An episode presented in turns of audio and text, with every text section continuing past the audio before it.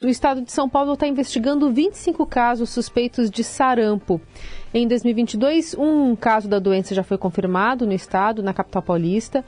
A doença é altamente contagiosa, mas pode ser evitada com vacinação. A gente já está na ponta da linha com o Dr. Renato Kifuri, que é infectologista e diretor da Sociedade Brasileira de Imunizações. Doutor Renato, bom dia, bem-vindo. Bom dia, Carol. Prazer estar com vocês. Realmente, voltar a falar de sarampo é um é um descuido né, que nós tivemos aí com, a, com as nossas coberturas vacinais. Pois é, uma doença que já tinha sido erradicada, né? Não estava no noticiário, não estava é, na conversa de todo dia, enfim, e voltou aos consultórios, volta agora com esse reforço para vacinação que já foi, pelo menos, aberta aqui na, no estado de São Paulo. É, na verdade a gente não chegou a erradicar. O termo correto é nós eliminamos a circulação aqui do Brasil. Ah, tá. Isso quer dizer o quê? Que a gente vacinou tanta gente, nós chegamos a um nível de cobertura vacinal tão alto, não havia suscetíveis e as pessoas que vinham para o Brasil com sarampo, os casos não eram gerados aqui, vinham de outros países na fronteira aqui da América ou mesmo da Europa, não encontravam pessoas suscetíveis suficientes para o vírus circular, né, para haver transmissão sustentada local. Isso que a gente interrompeu em 2016, recebemos a certificação, na verdade, as Américas recebeu a, certificação de eliminação da circulação do vírus do sarampo. E, obviamente, nós tivemos surtos em outros países vizinhos aqui, especialmente na Venezuela, e não por culpa dos venezuelanos, mas por nossa culpa que não mantivemos nossas vacinas, taxas de vacinações altas, a doença foi reintroduzida eh, em 2018, 2019, e aí perdemos essa certificação com surtos 10 mil, 20, 18 mil casos por ano nos, nesses anos.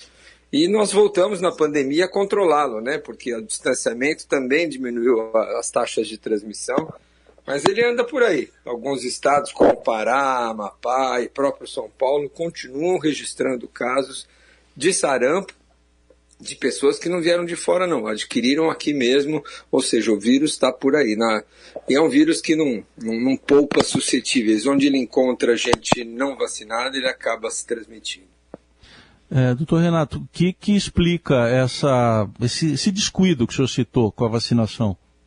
Olha, isso vale Ai, sim, bom dia a você também. Bom dia. Isso vale para qualquer doença, né? Na verdade, infelizmente, a gente é, o que tem movido muito, o que move muito as pessoas em busca de proteção é a percepção de risco, né? Quando a gente convivia com paralisia infantil, convivia com poliomielite, com coqueluche, com sarampo, as pessoas tinham muito receio, as famílias tinham muito receio de, de que seus filhos adquirissem essas doenças e não, e não, e não deixavam né, de vacinar as crianças por conta disso curiosamente ou paradoxalmente, o próprio sucesso que as vacinas trouxeram, né, ao eliminar essas doenças, é, faz com que a percepção desse risco venha desaparecendo. Então, hoje não se dá a mesma importância, não se dá mesmo o mesmo valor que se dava é, na prevenção, e com isso há um relaxamento.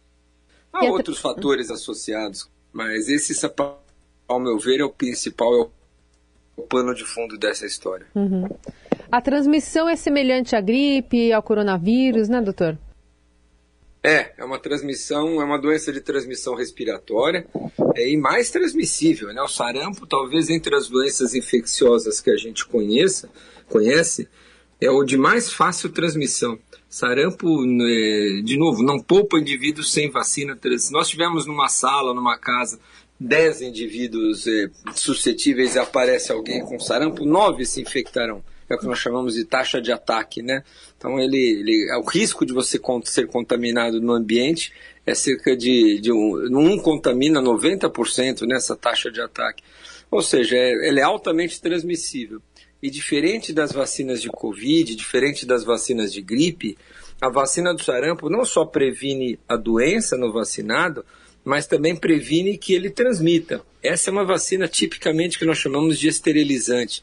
Ela é capaz de proteger o indivíduo que se vacina e todo o seu redor. Por isso que nós conseguimos eliminar, é uma doença de mais fácil erradicação. Uhum. Sarampo é erradicável. Nós conseguiríamos, não há outro é, o único reservatório do vírus é o ser humano. Não existe como a Covid, como a gripe, é, outros animais que se contaminam, né? Não é uma doença que nós chamamos zoonótica, ou seja, atinge também outros animais. O sarampo só atinge a espécie humana, como a, como a paralisia infantil, como a varíola, portanto, uma doença com potencial de erradicação, de eliminação do planeta. Então, Renato, é, por exemplo, porque sempre fica uma dúvida, né? Nós, adultos que já fomos vacinados lá na infância contra o sarampo, é, estamos garantidos, então, é isso? Protegidos? Estamos garantidos, né? A vacina do sarampo é altamente imunogênica e duas doses na vida confere imunidade vitalícia, duradoura. Claro que há raríssimos casos de alguém com duas doses que acabe adoecendo, mas é, é de uma raridade extrema.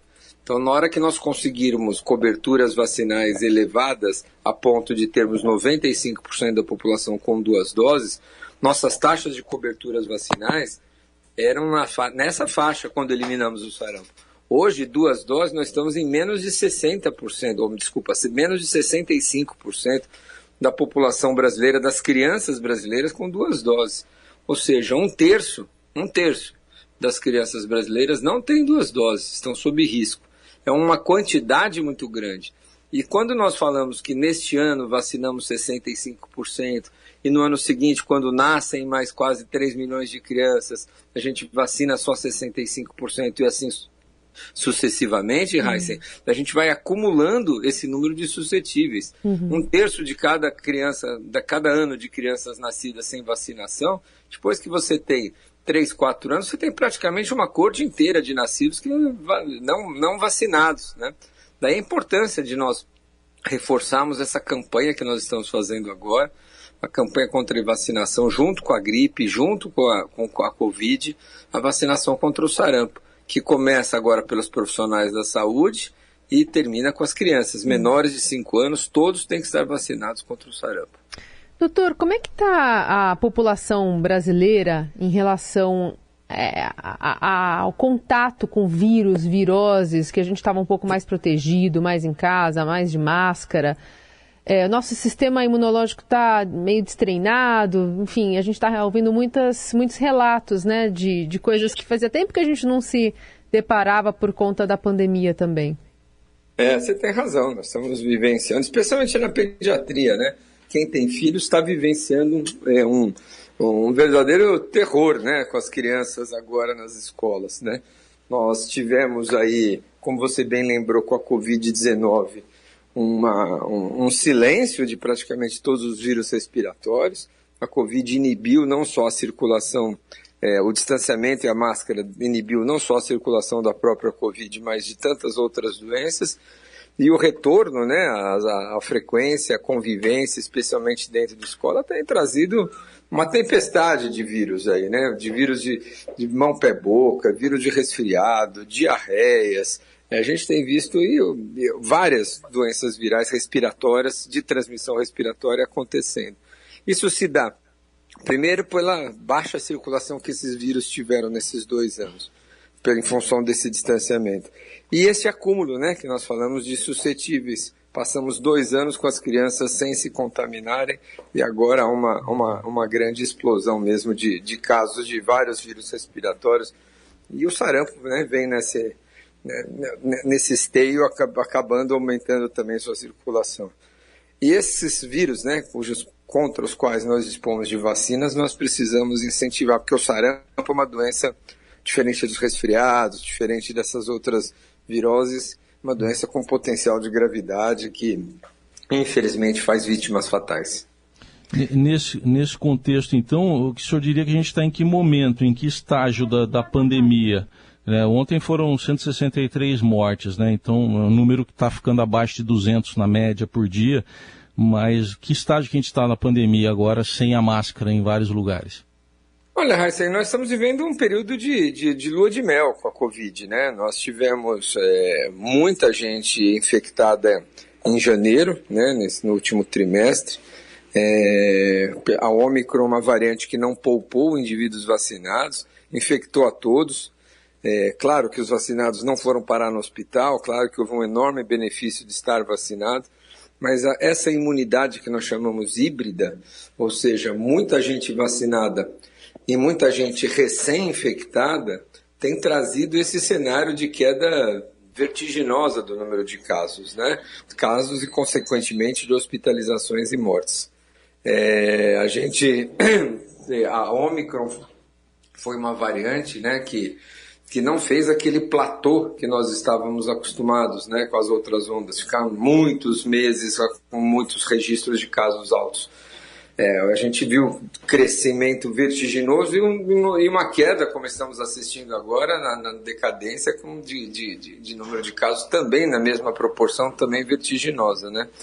Isso tem feito com que a gente não tenha observado essa, essa, esse platô e, consequentemente, essa, essa queda vem sendo sustentada. Então, nesse momento, é, é, é muito. Estamos nesse mais tranquilo, mas o surgimento de uma nova variante é sempre uma ameaça, né? Sim. Muito bem, esse é Renato Kifuri, infectologista e diretor da Sociedade Brasileira de Imunizações. Sempre um prazer conversar contigo, doutor. Até a próxima.